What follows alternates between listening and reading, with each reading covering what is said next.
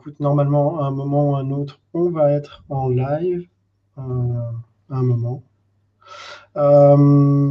si on nous entend quelque part, on pourrait commencer par un petit, petit sound visual check, voir si on nous entend sur LinkedIn, si on est suivi par des gens sur YouTube aussi, voir si ça fonctionne, ce serait top.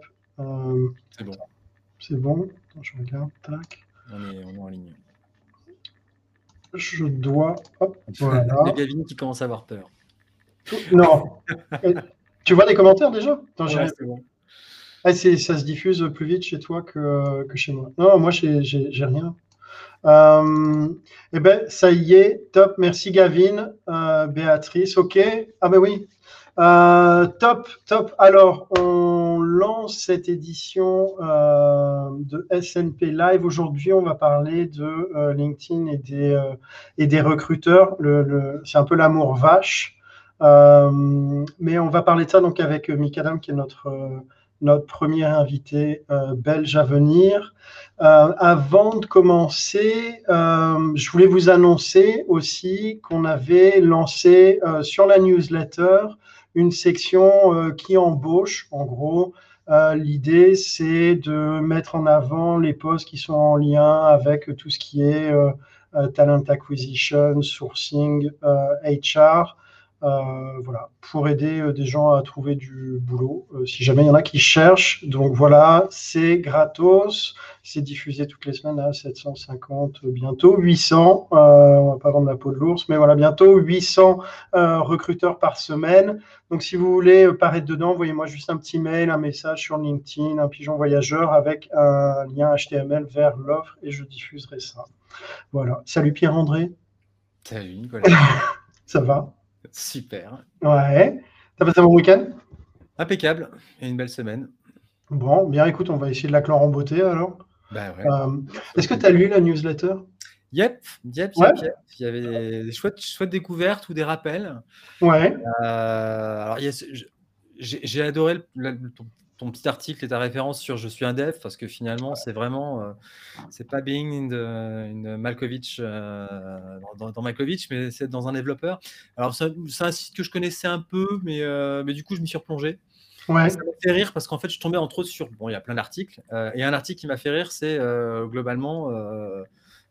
comment dire, celui sur compétences clés pour, et je pourrais dire pour, alors c'est pour développeurs, mais finalement, quand on regarde, il y a une liste, résolution de problèmes, ainsi sur ta méthodologie.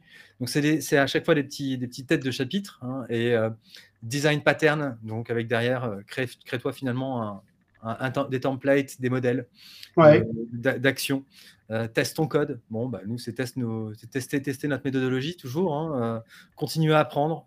Ne fais pas la passe sur les regex. Alors, les regex, ça, c'est un, truc, un truc de dev, mais encore que pour, faire, pour nettoyer du scrapping, c'est parfait. Hein. Anti-slash n, par exemple, pour retirer mmh. tous les retours à la ligne sur ouais. Notepad. Euh, moi, à la fin, je mets, euh, ça, ça m'invite voilà, d'utiliser le Builder, donc d'avoir une étape en plus. Je copie-colle tout mon, tout, toute ma colonne, toute ma colonne Excel. Je fais un anti, je fais un replace anti-slash n et je mets euh, guillemets espace or espace guillemets et avec ça, je me crée une ouais. en deux deux. Mais bon, bref, ça c'est le, clin d'œil sur les regex.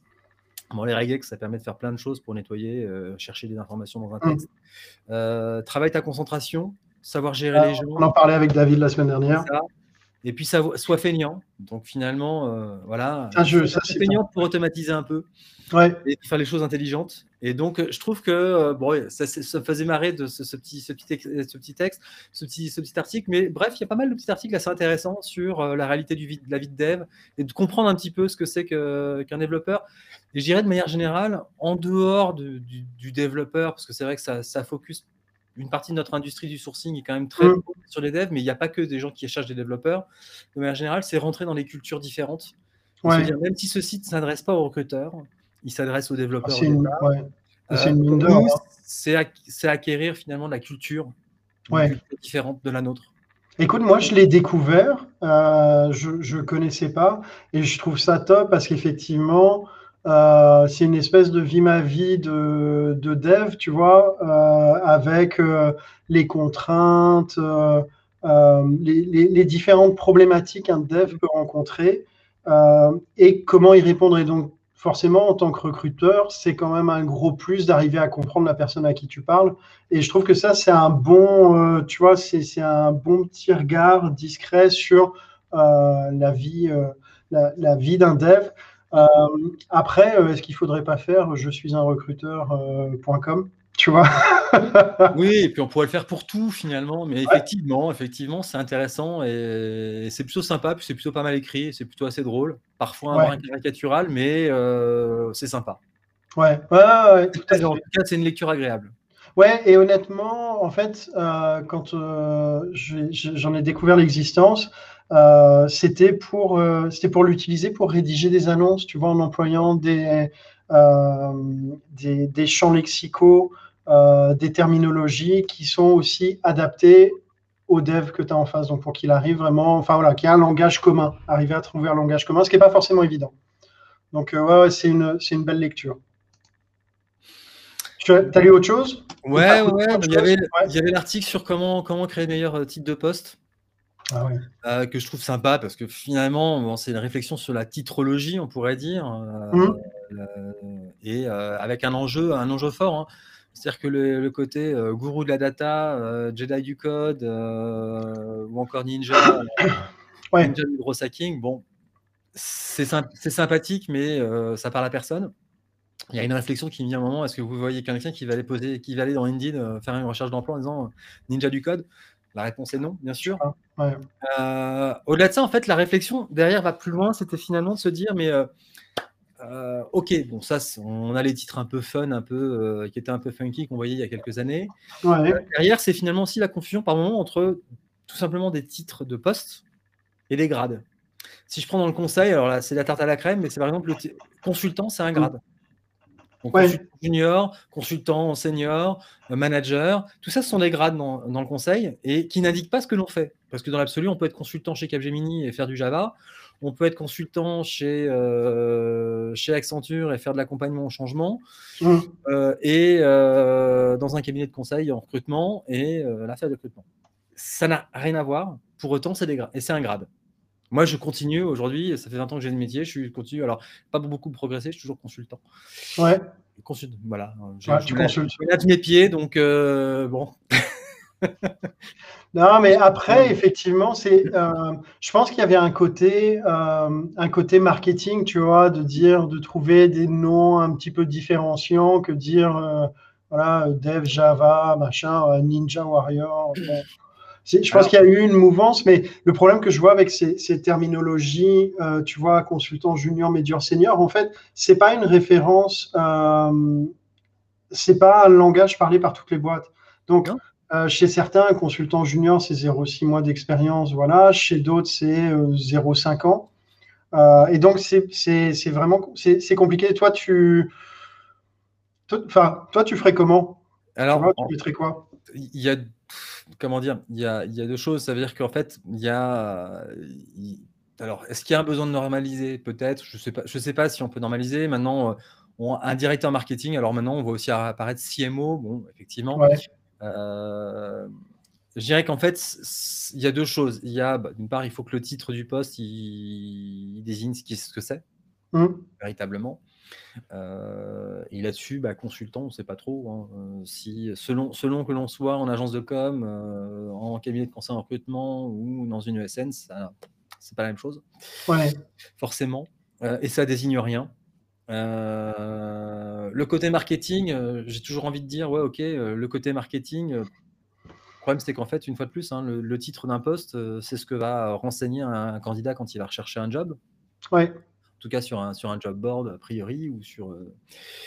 Et puis, la troisième chose, c'est que finalement, et ça nous revient finalement à nous, notre métier, hein, qui est de chercher les profils. et moi, c'est toujours le, sujet sur la titrologie, c'est-à-dire que si je, ne me, si je ne fais une recherche que sur un titre de poste, bah, je passe à côté de tous les autres.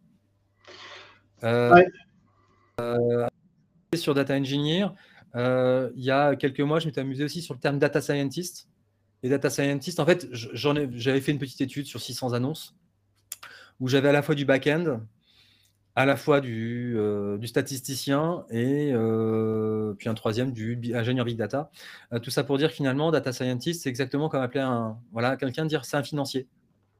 Ouais. financier, il peut être expert comptable, il peut être contrôleur de gestion, trésorier, etc. Donc, alors c'est un exemple que je reprends souvent, mais je trouve qu'il est assez parlant du fait que quand on, nous on fait une recherche, bah, la titrologie, donc s'arrêter au titre des postes. Bah, imagine la plaie pour un candidat, quoi.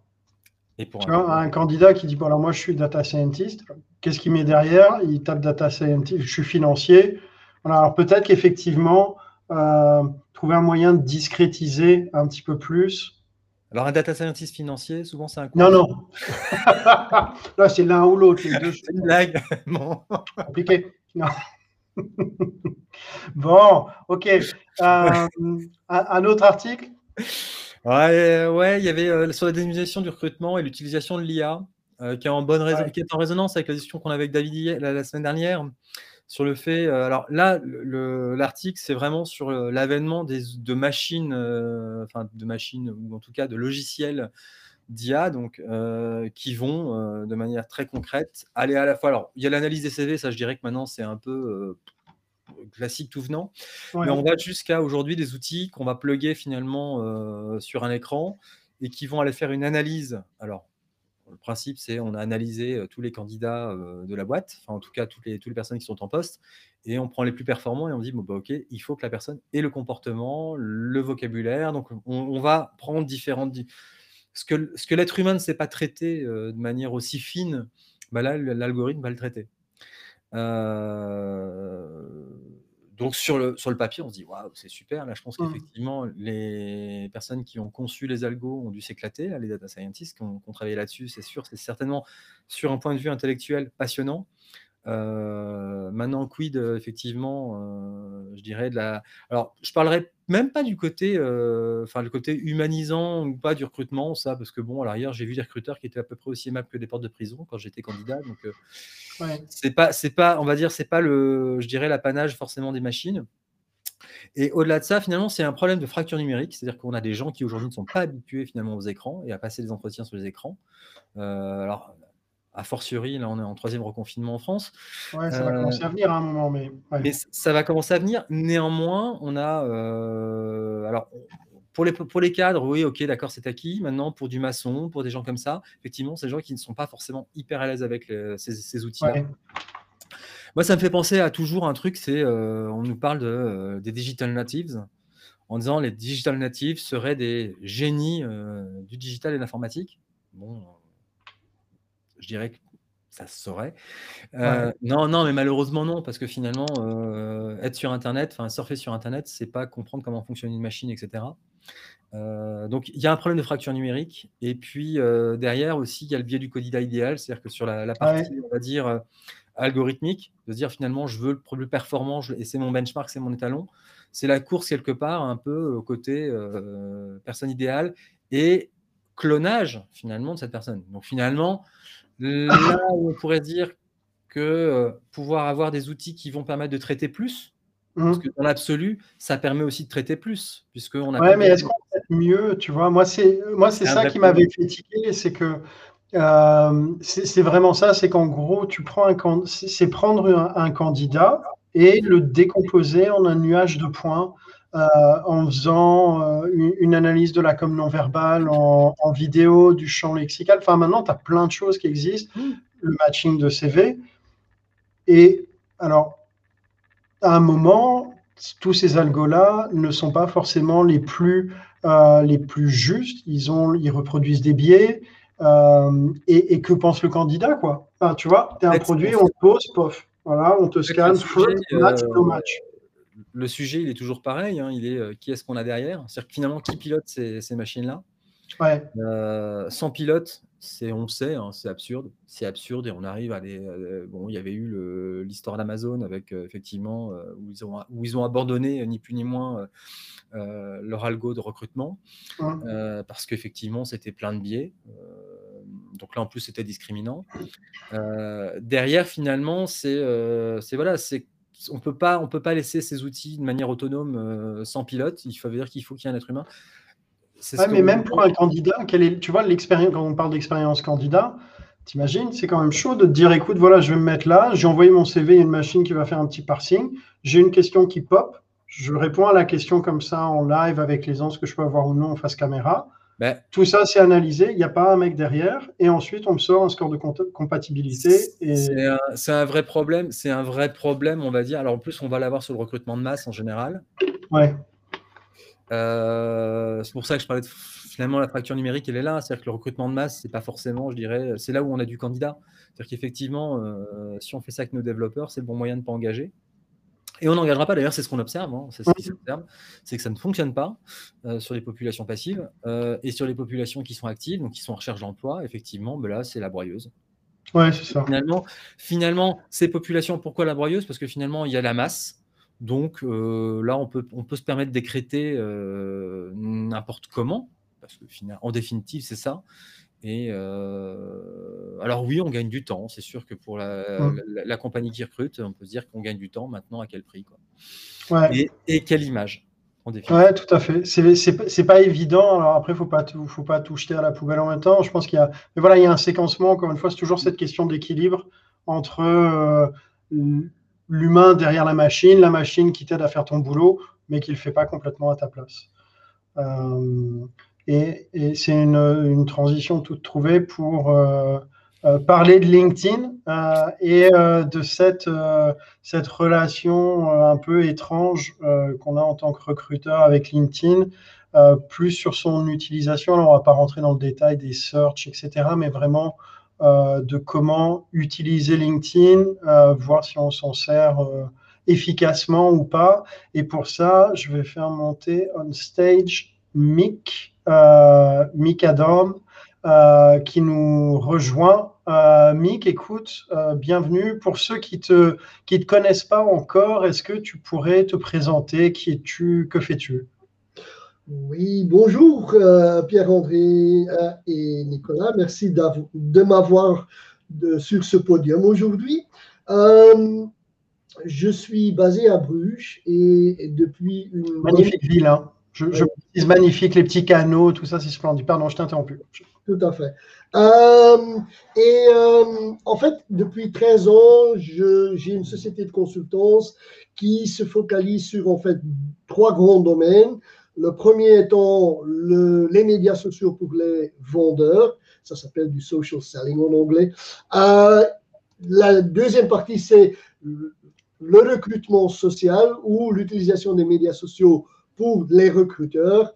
Et en troisième lieu, euh, il y a tout ce qui est avec euh, ce qu'on appelle employee advocacy ou comment euh, utiliser les, employés pour diffuser des messages de la société ou d'autres sur les médias sociaux. Bon, avant ça, j'ai une carrière d'une trentaine d'années comme directeur de vente et de marketing mondial, aussi bien dans le monde B2B et le monde B2C pour me mettre un peu en de côté. Ah, question, comment tu es arrivé sur LinkedIn? Le, le, Tu vois, le, fait de te servir de LinkedIn et de, de rentrer dedans? Ben, En fait, euh, je suis arrivé sur LinkedIn parce que je cherchais un système pour garder tous mes cartes de visite ensemble, à un endroit. À ce moment-là, j'utilisais un outil qui s'appelait euh, Plaxo. Je payais même pour Plaxo, mais cette petit outil avait beaucoup de limitations. Et euh, le 18 avril 2004, j'ai rejoint LinkedIn parce que je pensais que LinkedIn pourrait devenir mon Rolodex avec les cartes de visite de tout le monde que j'ai rencontré depuis lors. Et c'est le cas en fait aujourd'hui. Ok, excellent. Je crois, je, j'avais regardé quand j'étais, quand j'avais rejoint LinkedIn, mais je crois que c'était pareil 2004, 2005, un truc comme ça, à l'époque où pour inviter des gens, en fait, tu pouvais pas inviter des gens, tu devais demander à des gens que tu connaissais de t'introduire auprès d'autres personnes. Exact. Donc, dire que là, les techniques de growth hacking, tout ça, tu oublies complètement l'automation, c'est impossible. Hein. C'était, c'est une plaie d'ailleurs, mais euh, bon, ça a un peu changé. Oui, mais il faut dire qu'au début, LinkedIn était une carte de visite. Hein. Ouais, Ouais, ça a bien évolué. Tout à fait. Entre-temps, bon, le plus de gens qui, qui, se sont rejoints, bon, à un certain moment, ça devient une base de données qui est, qui est intéressant aussi bien pour les recruteurs que pour les vendeurs. Hein. Oui, ouais, tout à fait. Euh, en, parlant des recruteurs, euh, qu'est-ce que tu penses des, des, profils, euh, des, des, profils LinkedIn des recruteurs? Bah, En fait, ce que je vois souvent, et bon, c'est vrai que pas, pas, tout le monde est dans le même cas, il faut toujours, il faut, il faut être un peu judicieux quand on fait des, des remarques générales. mais ce que je vois souvent, c'est que les profils de recruteurs sont des profils de, je ne vais pas dire de débutants, mais sont des profils qui sont pas bien travaillés. Euh, parce que, bon, les recruteurs, ils ont la plupart du temps euh, une formule payante de LinkedIn qui leur permet de faire la recherche, mais ils ne se rendent pas compte comment ils se représentent sur LinkedIn eux-mêmes. Et, un des éléments que, que, que, je mets toujours en évidence, c'est que un recruteur euh, doit donner l'exemple et il y en a beaucoup qui ne le font pas du tout. Hein. J'ai fait des analyses, j'ai fait des études à plusieurs reprises et on voit toujours des recruteurs qui n'ont pas de photo de profil. On a des recruteurs qui n'ont pas euh, de photo d'arrière-plan. Euh, il y a des recruteurs qui n'ont pas de bio, qui n'ont même pas leurs informations de contact. Et comme recruteur, tu veux être contacté. Euh, les profils sont, la plupart du temps, sont des profils de base. Par contre, les recruteurs exigent, demandent, comment on veut dire, que les candidats ont un profil complet euh, avec tous euh, les, éléments qu'ils peuvent retrouver. Quoi. Ouais. Mais alors, qu'est-ce que, tu donnerais comme conseil Tu vois, parce que il y a quand même quelques recruteurs qui nous écoutent. Qu'est-ce, que tu leur donnerais comme, euh, comme, conseil, au moins, pour avoir un, profil qui soit efficace, quoi, un peu sexy? Ben, bon, la, première chose, c'est de. Bon, ton profil consiste de trois parties. La première partie, c'est le personal branding. Et je pense que cette partie-là doit être vraiment complétée. Ça veut dire l'image arrière-plan, la photo de profil, le, titre euh, qui peut être un peu plus que je suis recruteur ou un, truc dans ce style. Euh, à la limite, la partie qui décrit qui vous êtes, la partie info, euh, ça fait partie du, du, personal branding d'un côté. Deuxièmement, c'est il faut compléter la partie euh, de, des coordonnées. Ça veut dire le site web, l'adresse email, numéro de téléphone, adresse de travail. Je mettrai le téléphone. Oui. Pourquoi pas? Parce que comme recruteur, tu veux être contacté ou pas? Pas faux. Pas tout le temps. Ben, pas, tout, le temps, ok. Pas à 4 heures du mat, quoi. Non, quelque part, ces deux parties-là, pour moi, sont des parties qui doivent être à 100% complets, que la partie de, de l'expérience ne soit pas euh, si complète qu'un candidat. À la limite, je peux vivre avec ça, mais bon, même là, je pense qu'il faut donner l'exemple. OK. Et je, je trouve qu'il y a encore beaucoup de profils ah, qui, quand on regarde, euh, on ne sait pas qui c'est hein, derrière. Ouais, alors, qu'est-ce que. Enfin, tu vois, tu mets quoi? Tu dis, euh, je sais pas, je suis recruteur et je recrute euh, des profils commerciaux? Mmh. Pourquoi pas? Juste ça. Ou, bien on met au, moins. Ah, il, faut, il faut penser aussi quelque part comment est-ce qu'on veut être recruteur, retrouvé comme recruteur? Quels sont les mots-clés qu'on veut qu'on les gens recherchent un nouveau boulot, les candidats passifs qui recherchent peut-être un recruteur pour parler d'une opportunité ou n'importe. Mais bon, ça, c'est, il est clair qu'il faut avoir les mots-clés aussi bien que les candidats, leur profil. La question, là, c'est un peu du, pointilleux. Qu'est-ce que tu penses des emojis euh, dans les, euh, les noms, les descriptifs, etc. Parce que là, on entend, on entend plein de choses, il y a du pour et du contre. J'aimerais bien avoir ton avis là-dessus. Euh, je vais d'abord dire que je suis tout à fait contre, parce que si vous prenez votre carte d'identité, est-ce que sur votre carte d'identité, il y a des emojis? Pas encore, je pense. Pourquoi est-ce qu'on met les emojis sur LinkedIn alors, dans le nom? Pour pas se faire, pour pouvoir détecter quand on automatise. Oui, mais il y, a plusieurs raisons pour lesquelles on le fait. Ah oui, on va revenir sur l'automatisme, euh, mais euh, j'y reviens. Mais les, gens mettent des, des, emojis dans leur nom pour un nombre de raisons.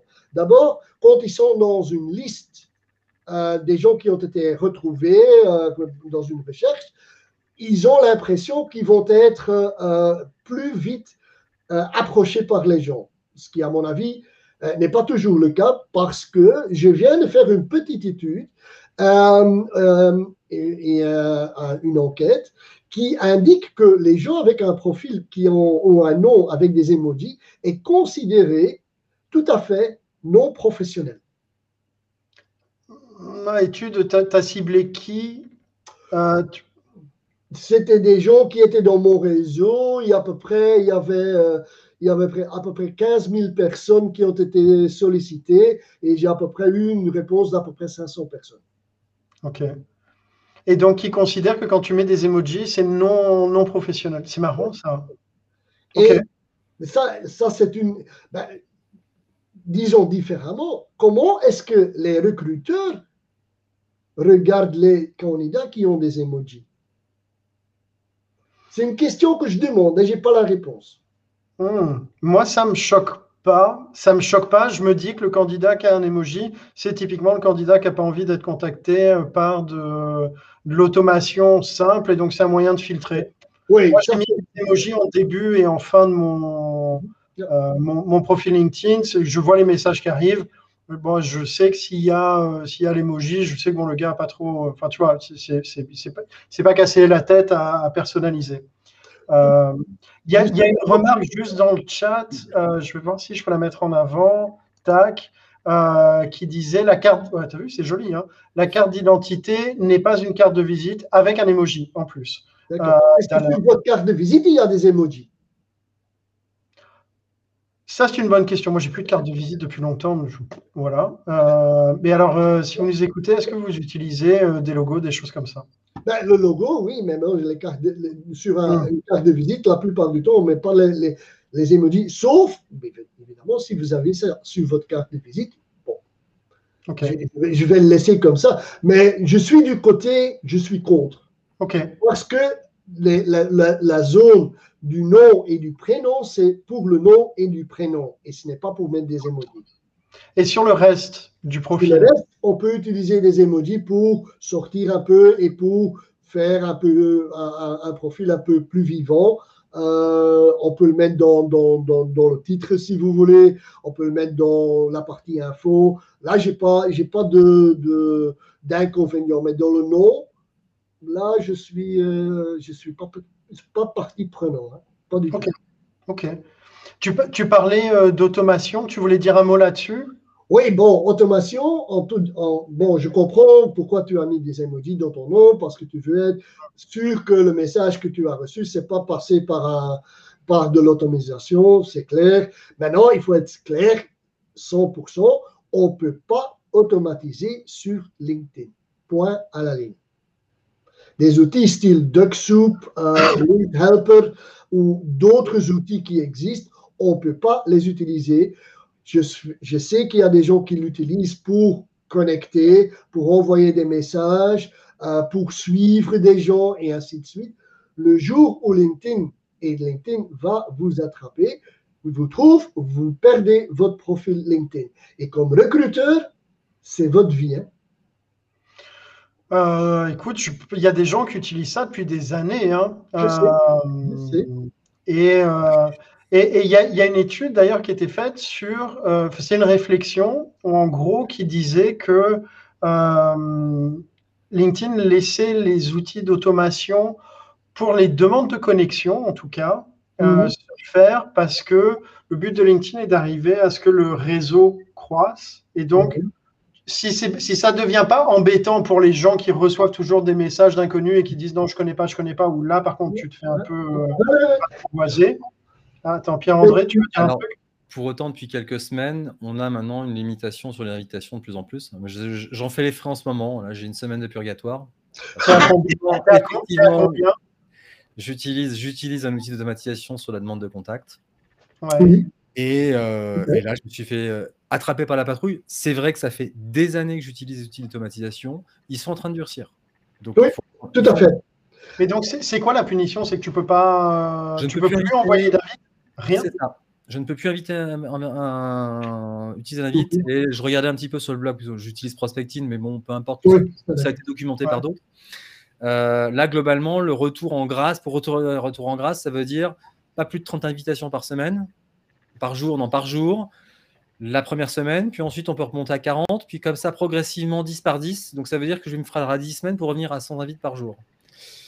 C'est. C'est long. Mais tu avais, euh, avais, abusé ou tu étais resté dans un outil Non, j'ai ciblé un, vivier qui m'intéresse. Alors bon, je, travaille mmh. beaucoup sur les sujets de data. Donc là, j'ai ciblé sur une région 150 euh, mmh. personnes avec qui je voulais connecter en leur expliquant. Je mets un petit message. Hein. C'est fait automatique, automatiquement, mais il y a une vraie raison. D'une part, parce qu'en plus, je partage aussi un peu de contenu sur le sujet. Et je leur disais, voilà, j'interviens dans la data, vous aussi, vous en tant qu'opérationnel, moi en tant que recruteur, mmh. connectons-nous. Mais c'est suite à ça où tu t'es pris... suite à ça, donc ça c'est une campagne que j'ai lancée samedi dernier. Ouais. Euh, parce que ça tourne aussi, je fais tourner samedi, dimanche, mais parce que objectivement, je suis, je suis aussi dans ma machine à ce moment-là. Mmh. Euh, et donc lundi, euh, j'étais, j'étais, je, peux plus, je, ne peux plus inviter personne depuis lundi. Chaud. Et ce qu'il y a, c'est que, comme, comme, Pierre-André dit, c'est que LinkedIn, les dernières semaines, est en train d'augmenter leurs efforts au niveau d'attraper de, les gens qui utilisent l'un ou l'autre forme d'automatisation sur euh, LinkedIn. Et je sais qu'il y a des gens qui l'utilisent depuis des années, je l'ai fait dans le passé aussi, euh, mais aujourd'hui, il y a des gens qui se font plus vite attraper. En plus, il y a euh, des gens qui n'ont pas d'outils pour faire exactement ça, mais qui utilisent en fait LinkedIn très fortement. J'ai des collègues aux États-Unis qui ont été bloqués parce mmh. qu'ils le faisaient manuellement. Mmh. Ouais, moi j'ai eu, le, j'ai eu le cas à un moment euh, parce que je regardais 200, 300, 400 profils. Alors c'est des longues journées, mais voilà, tu fais ça quelques jours d'affilée. À la fin, il te laisse même plus ouvrir les profils. Tu vois, il te met une latence de 3 secondes avant que tu puisses ouvrir le profil. Donc ça devient. Et, le pire des cas, bon, tu as de la chance que tu es bloqué à inviter des gens pendant un certain nombre de, de jours, heures ou de jours. Par contre, euh, il y a des gens qui, qui, perdent leur compte et ne savent plus faire des comptes sur LinkedIn. Ouais, normalement, il y a quand même des. Euh... Ah ben dis donc, Pierre-André. je, je, vais faire la même chose. Euh, mais tu as quand même normalement, euh, ils te préviennent une ou deux fois avant de te, te sortir complètement. Non, as eu... non, non, non. Je, je, fais partie de quelques groupes qui, euh, bon, des growth hackers et d'autres, et de temps en temps, je vois des messages passer qu'il n'y a eu aucune notification. pas prévenu, c'était coupé direct. Il, y a toujours il y a un, un élément qui, qui annonce indirectement qu'on va être bloqué.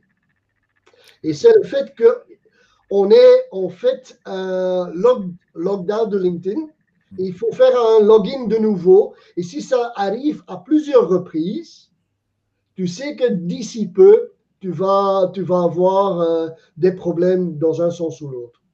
Ah ok, ben voilà, ça c'est un bon tel. je ne le connaissais pas, mais ça veut dire que si tu te fais déconnecter et que tu dois te reconnecter, ça veut dire que c'est le moment de lever le pied et de passer à autre chose pendant quelques heures, quoi, ou quelques jours. ok. ok. Euh, tu, tu parlais Ouais, vas-y, Pierre-André. Buster pour ça, euh, il, même s'ils revendiquent qu'ils sont, ils sont, ils sont styles et ils passent inaperçus. Euh, moi, j'ai eu beaucoup, y compris pour tout simplement récupérer mes emails de mes contacts. Ouais. ouais. Où là, effectivement, ils n'aiment pas du tout ça. Oui, c'est vrai que euh, et j'ai l'impression que, parce qu'en fait, c'est un, un outil d'intelligence artificielle qui, qui, est derrière. J'ai l'impression que cet outil-là a eu une mise à jour et est devenu très, très, très vigilant.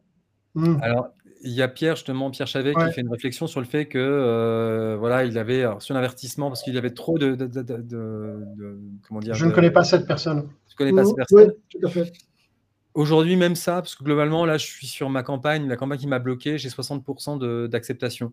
Donc, ce qui, ce qui est pas mal. Ouais, c'est bien.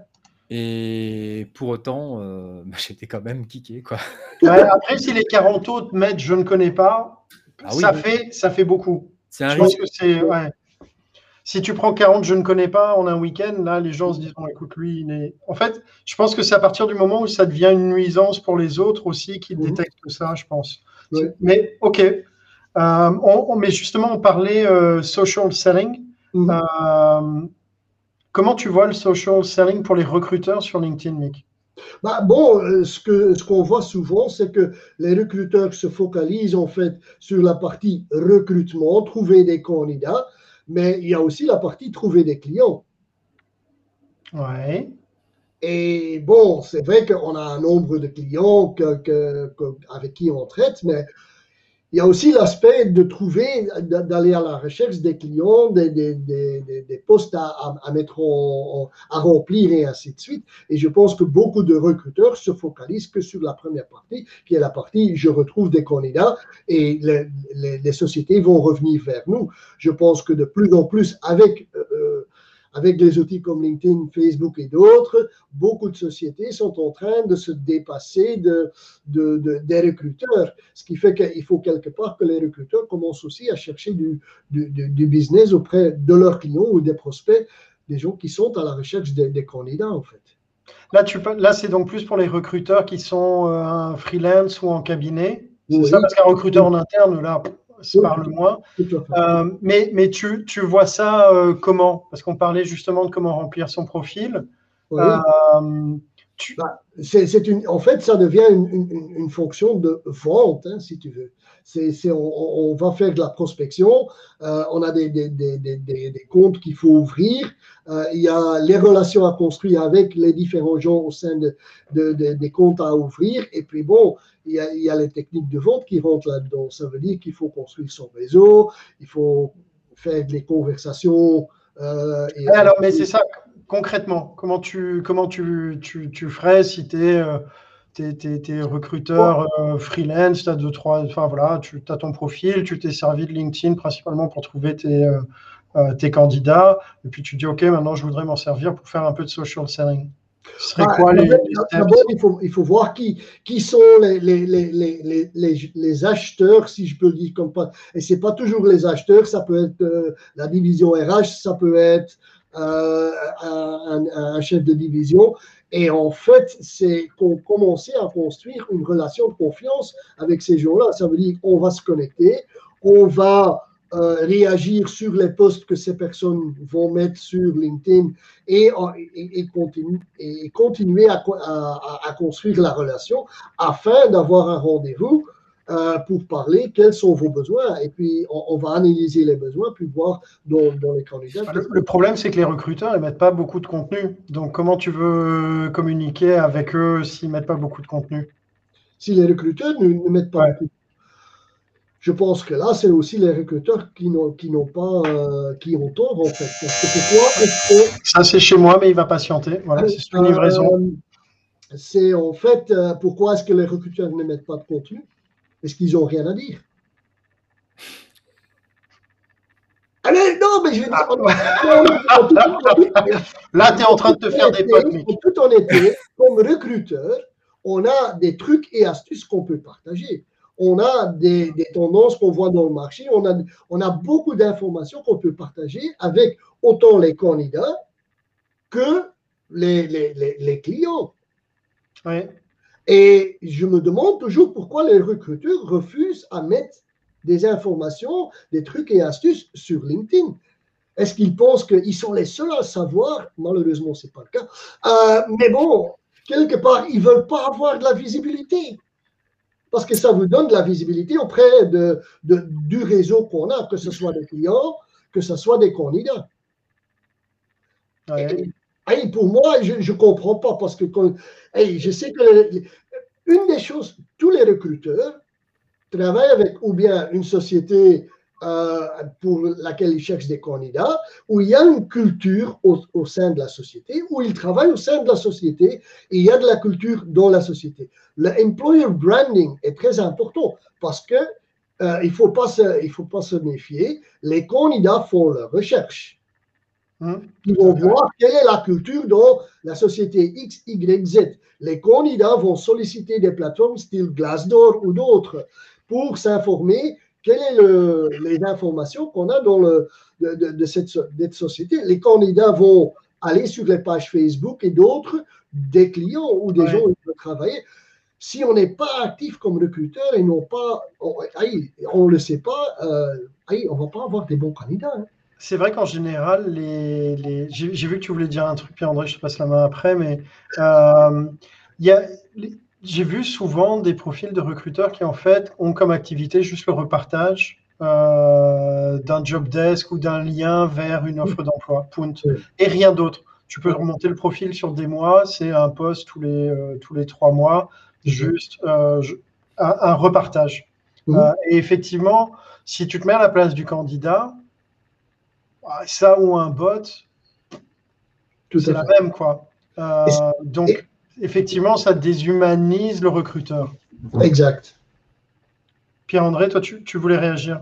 Non, juste parce que c'est vrai que c'est pas toujours euh, quand on commence à, le partage et c'est pas forcément quelque chose d'extrêmement d'extrêmement simple. Ça, mm. ça, peut prendre du temps. Alors après, il y a des moyens d'automatiser ça, on est d'accord. Hein bon, on partage tous les deux avec Nicolas régulièrement, mais, mais effectivement, euh, c'est, il peut y avoir effectivement une petite, enfin, c'est la première fois qu'il fait mal quelque part. On est vraiment là-dessus. Sur, euh, est-ce que je vais partager? Et puis, est-ce que je vais pas partager finalement une astuce que déjà tout le monde connaît? Pourquoi pas? Ça vous donne la visibilité. Hein eh non, mais... ouais, ouais. Et c'est pas parce que je dis il faut mettre une image arrière-plan sur votre profil que c'est la première fois que vous l'entendez. Par contre, c'est moi qui l'ai dit aujourd'hui. Ça me c'est pas faux. C'est quelque part, bon,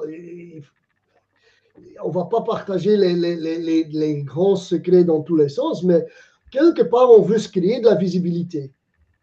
Et, et c'est là où on doit y arriver ou bien auprès des, des, des, candidats que, que les, clients possibles. Hein, ça, il, y a, il y a, une, une remarque de Karine, je, je, la mets, j'espère avoir bien compris.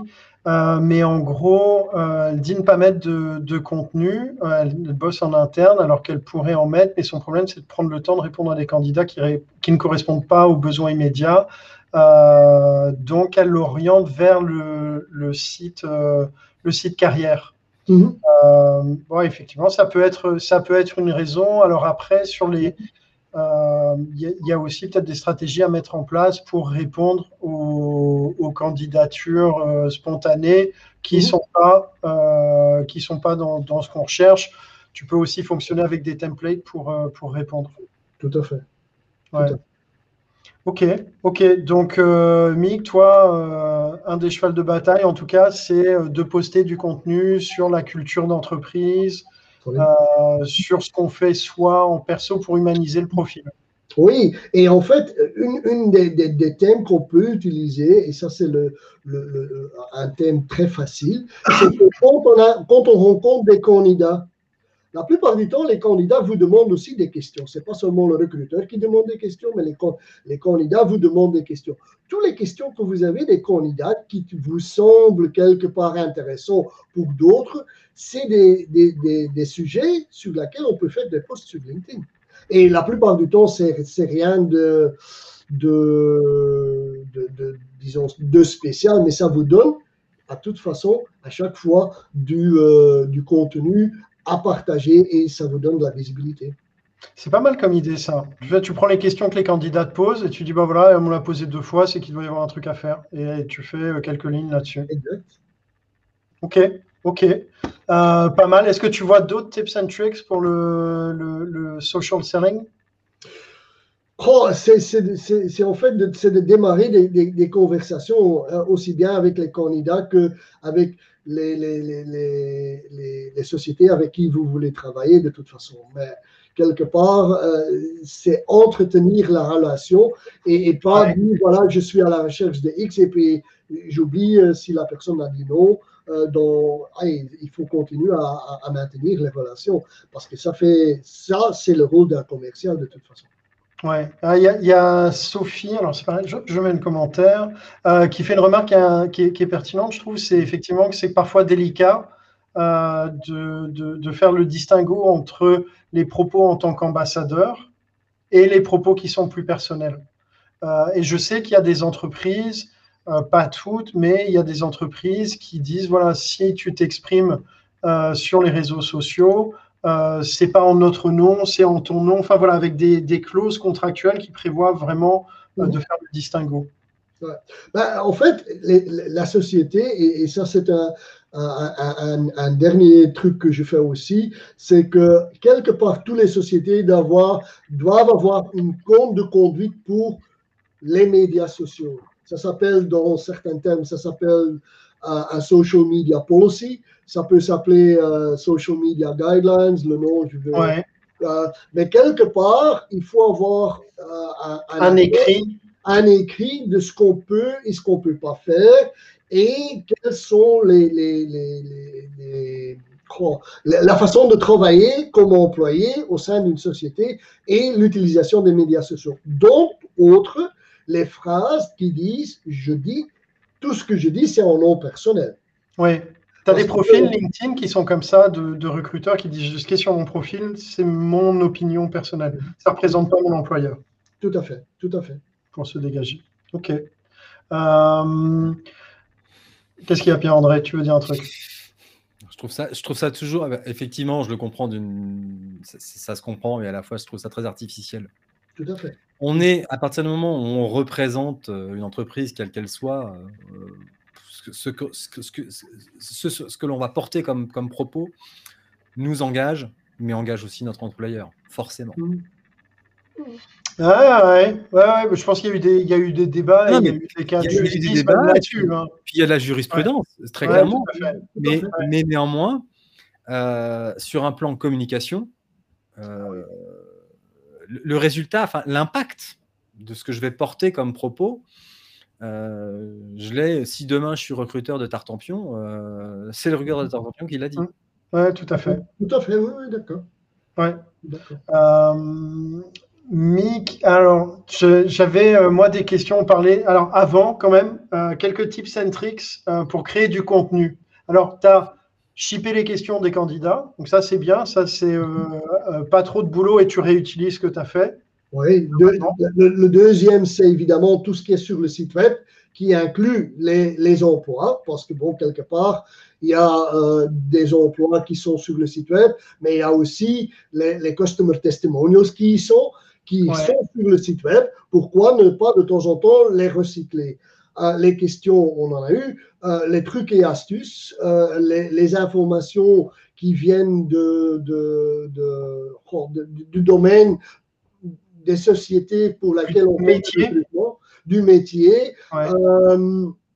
bon, il y a, ici, on travaille pour une société, évidemment, euh, les, les, les, postes qui parlent de, de, l'employer branding en général. Quoi. Ça, euh, mais ça, c'est pour les recruteurs qui sont au sein d'une société et pas les recruteurs qui travaillent pour des autres. Parce que ça devient un peu plus difficile à ce moment-là de, de, distribuer des informations sur la, culture d'un de, nos clients. Quoi. Ouais, tout à fait. OK. Mais, en fait, il y a, y a beaucoup de contenu. Et il y a un deuxième élément, c'est que on, quand on fait des posts sur LinkedIn, on veut toujours dire trop dans un poste.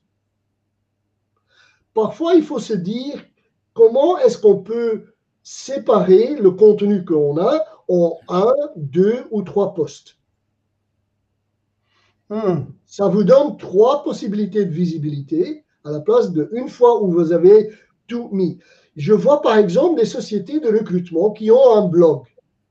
Qu'est-ce qui se passe le jour où le blog est publié sur le site web? Tout le monde met sur son LinkedIn, voici le nouveau blog de notre société et le lien. Pierre-André prend des notes, il a un blog. Quand on regarde le blog, il y a au moins trois grands paragraphes qui peuvent être sur soi-même des posts qu'on peut poster sur, sur LinkedIn. Euh, pourquoi ne pas faire cela? Plus le post qu'on a, qu'on a avec le blog qui a été publié, ça fait quatre posts à la place de un post. En fait, l'idée, c'est de saucissonner le contenu. Exact, exact. C'est de créer il y a des grands blocs qui s'est créé, que ce soit une vidéo, une présentation, un blog ou n'importe comme ça, et de, le couper en petites pièces et, de le laisser partir. Comme ça, il n'y a pas 25 messages qui, vous arrivent que les candidats et les clients ne lisent pas, mais une à la fois. Moi, il y a un truc que tu m'avais dit quand on avait discuté, alors je ne sais pas si là je trahis un secret de fabrication, mhm. euh, mais que, que tu m'avais dit, je trouvais l'idée euh, top, pour les gens qui ne sont pas sous Android, mhm. euh, qui peuvent donc aller sur Clubhouse, en fait, c'est juste de, devenir en, mode ninja, tu vois, hop, discrètement dans les, dans les rooms, écouter les questions qui sont posées, tu les reprends, tu apportes des réponses, et ça te fait des posts. Exact. Pourquoi pas? Tu vois, quand tu es en panne d'inspiration, pourquoi pas? Toutes les sources sont bonnes pour créer du contenu. Hein. Et il y a beaucoup de sources. Oui, tout à fait, mais même pour trouver de l'inspi. Oui, mais il faut quelque part, il faut, il faut regarder autour de soi, il faut avoir les, yeux ouverts et il y a du contenu qui, qui, se présente à, tous les endroits. maintenant, quel est le problème? C'est que, bon, il y a beaucoup de choses qui nous arrivent. On n'a pas vraiment un système pour récolter ces idées-là et de les traiter par, par après. Parce qu'une des choses que, bon, un des secrets que j'ai ou que j'utilise, c'est que pendant la semaine, quand je fais des formations, les gens me demandent des questions, je les écris dans un petit bouquin et le vendredi, je vais commencer à créer les postes pour la semaine passée en me basant sur le juste de cette semaine-ci. Ouais, c'est pas mal. Pas... Donc en fait, tu prépares ton contenu une semaine à l'avance. Exact. Parce que ce que j'ai à dire, la question ne va pas être dépassée, en une semaine. Quoi. Ça, sauf, peut-être cette semaine-ci, parce qu'il y a des changements sur LinkedIn qui arrivent. Si j'aurais fait un post sur un profil, sur certaines fonctionnalités, peut-être la semaine prochaine, quand j'ai le, la nouvelle forme, ça ne va pas être exactement la même chose. Mais bon, euh, ça, c'est vraiment du, du, spécifique, spécifique. Tout à fait, tout à fait. Alors là, j'ai des questions euh, pour toi, plus euh, tips and tricks un peu euh, pratiques. Mhm. Il y a plein de littérature, tout le monde a fait ses tests. mais je pose la question, quelle est ta réalité en tout cas Les invitations LinkedIn, avec ou sans message? Ben, en fait, j'ai fait une petite vidéo la semaine passée en disant ne mettez jamais de message parce que c'est une perte de temps la, plupart des gens vont, vous accepter de toute façon. Les gens vont presque pas lire le message. Et ceux qui le lisent, bah, vous avez une chance qu'ils appuient sur je ne connais pas cette personne-là et bon, es bloqué comme Pierre-André. Euh, mais non, en toute honnêteté, personnellement, je pense qu'il faut toujours mettre un, message perso dans, dans, une invitation. Mais la réalité me dit aujourd'hui que si on n'envoie pas de message, on est accepté de toute façon parce que les gens ne lisent pas. Ouais. Moi, j'avais fait, le, j'avais fait le test, effectivement, j'avais un meilleur taux d'acceptation sans message. Et ce qui est intéressant comme test à faire après, mais là, je ne l'ai pas poussé suffisamment, euh, c'est d'analyser la qualité des interactions après l'acceptation. Alors, tout à fait. André. Guillaume, je crois, avait mené, Guillaume Alexandre avait mené une étude là-dessus effectivement, euh, avec message et acceptation, l'engagement derrière était plus, plus intéressant. Mmh euh, versus finalement, effectivement, sans message, où là les gens nous acceptent parce que globalement, ils, les gens acceptent. Euh, mais, l'engagement, l'engagement derrière est, plus incertain. Ouais, je, ce qu'on avait fait comme étude, j'avais eu la même tendance, mais c'était pas assez, il n'y avait pas assez de volume pour tirer un trend. Et après, c'est à voir si ça, peut pas, ça se compense aussi en fonction de ta stratégie de communication. Soit tu veux un engagement direct. Et donc là, effectivement, il vaut mieux avoir une acceptation avec un message initial qui avait une demande, puisque la personne est consciente que tu vas enchaîner. Mhm. Euh, soit tu es sur une stratégie un peu plus longue. Et donc là, de l'acceptation simple et une stratégie plus de drip où tu, vas, tu vas chauffer tes leads. Mais ok, ça c'est vraiment, c'est toujours la, grande question, avec ou sans, mais là on est sur un... Bon, ça dépend de ta perspective et de ton objectif. Tout à fait. On, parle aussi souvent de mettre, de, de, changer le bouton connect en follow. Alors, quel est ton avis là-dessus? Ça dépend de, l'objectif.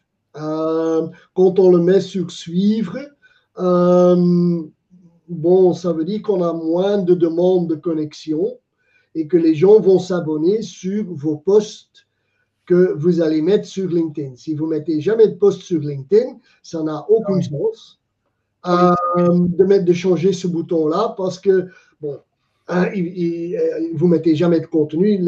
pourquoi est-ce que les gens vont vous suivre? Euh, À un certain moment, ils vont vous désuivre et puis c'est fini. Quoi. Euh, pour moi, le bouton suivre, c'est. Et en fait, il y a un, grand changement qui va venir sur LinkedIn. LinkedIn a introduit cette semaine-ci un nouveau concept qui s'appelle Content Creator, créateur de contenu.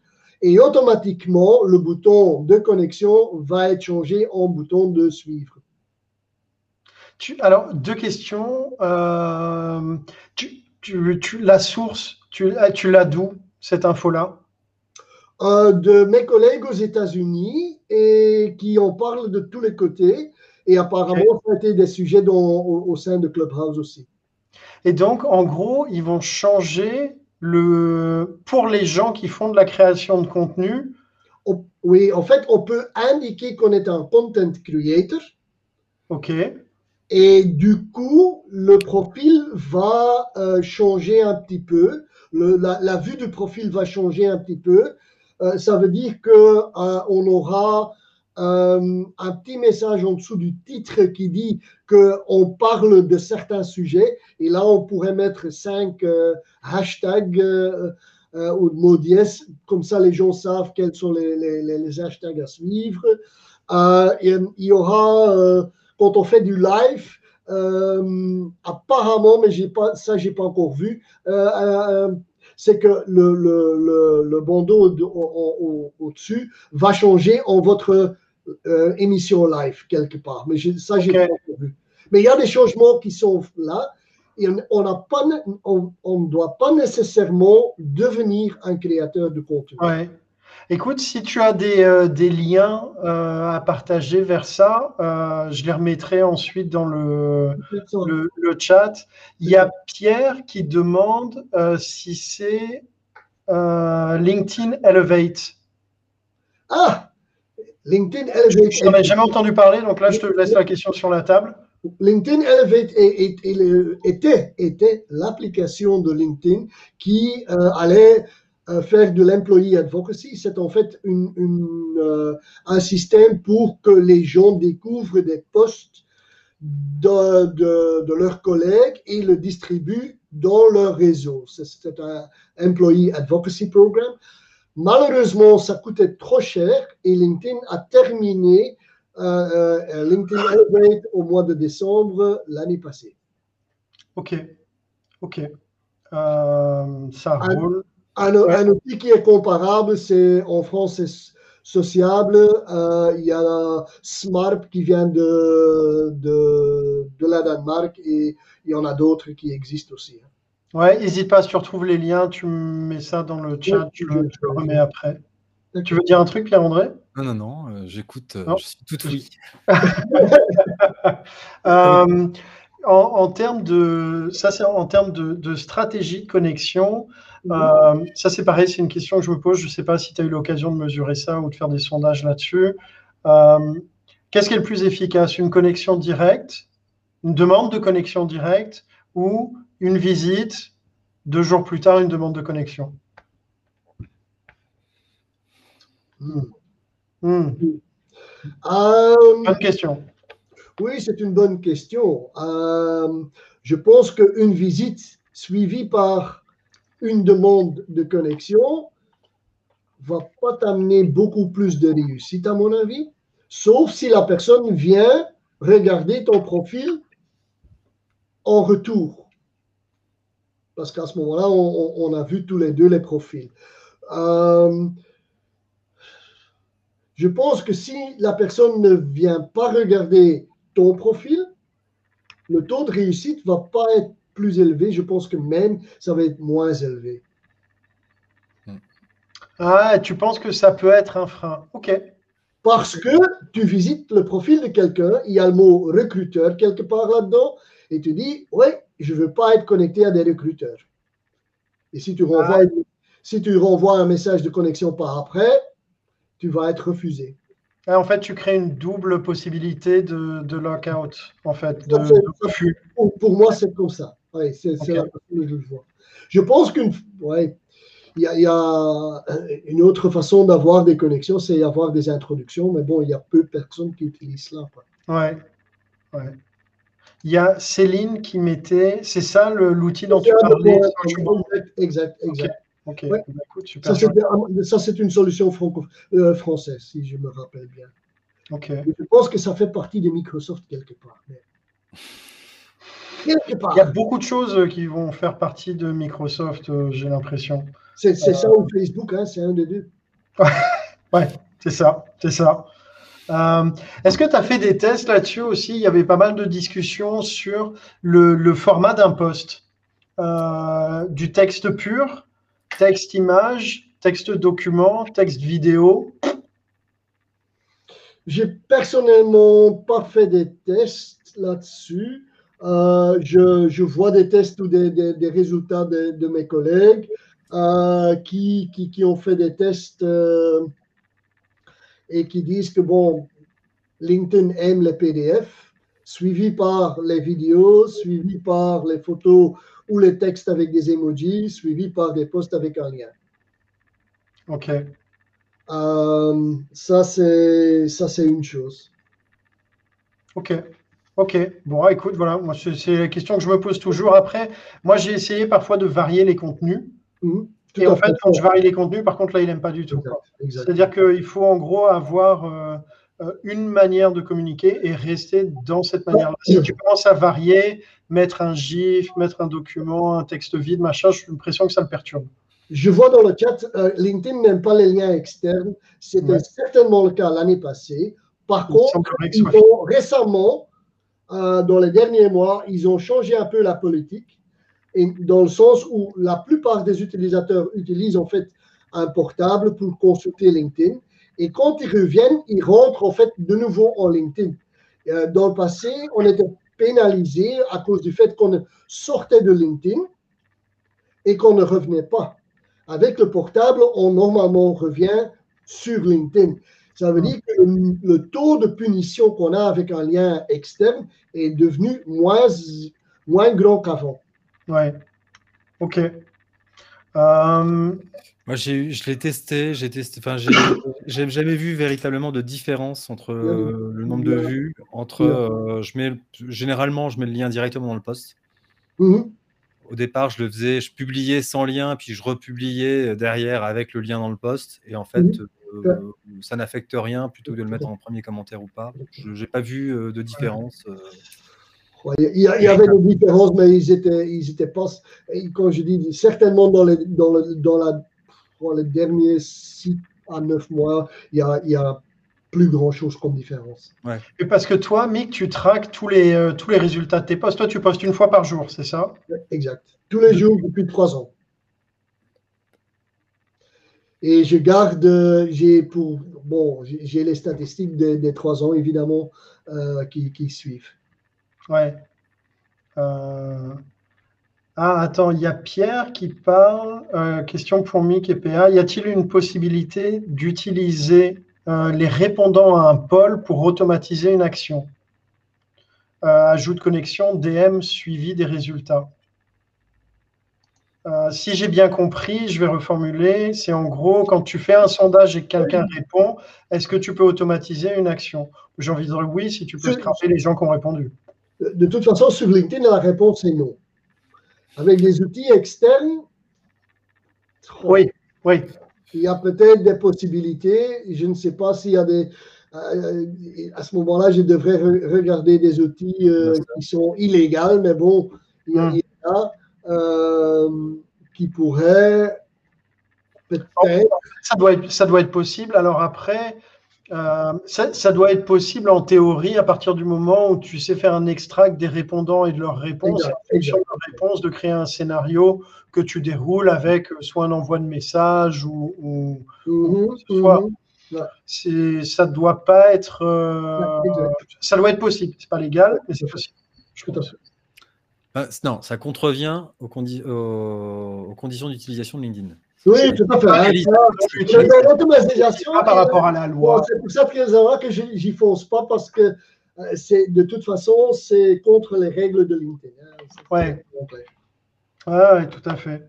Est-ce qu'il est y a des. Parce que là, je t'ai questionné avec ce que moi j'avais en tête et il y en a plein d'autres, mais est-ce que toi, il y a des, des, tips and tricks que tu veux partager, Mick? Je pense qu'on a déjà partagé pas mal de tips and tricks en général. Ouais. Euh, il, y en a pas directement un qui me vient euh, en tête, en fait. Il y en a. Non. temps, Mick, justement, le, SAV de tes postes, quel temps tu y consacres? Parce que l'idée. Ah. Ok. Euh, oui, bah, ça, évidemment, c'est il faut faire du, ce qu'on appelle du babysitting du, du poste, comme ça.